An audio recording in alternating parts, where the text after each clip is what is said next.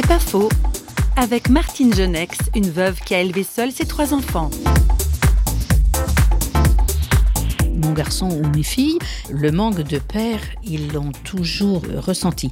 Pour autant, et ça c'est quand même quelque chose de fantastique pour des orphelins, c'est qu'ils savent que leur papa les aimait et que papa aimait maman.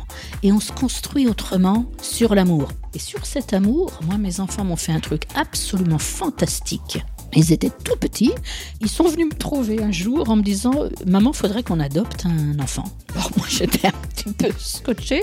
Je dis Écoutez, non, les, enfants, euh, ça va, ça va, j'ai vous trois, c'est bien. Je, je, ramais comme je pouvais, moi, je me dis. Et alors, ils ont eu cette phrase absolument merveilleuse pour moi et qui m'a vraiment portée. Ils m'ont dit Maman, il y a bien assez d'amour pour un quatrième.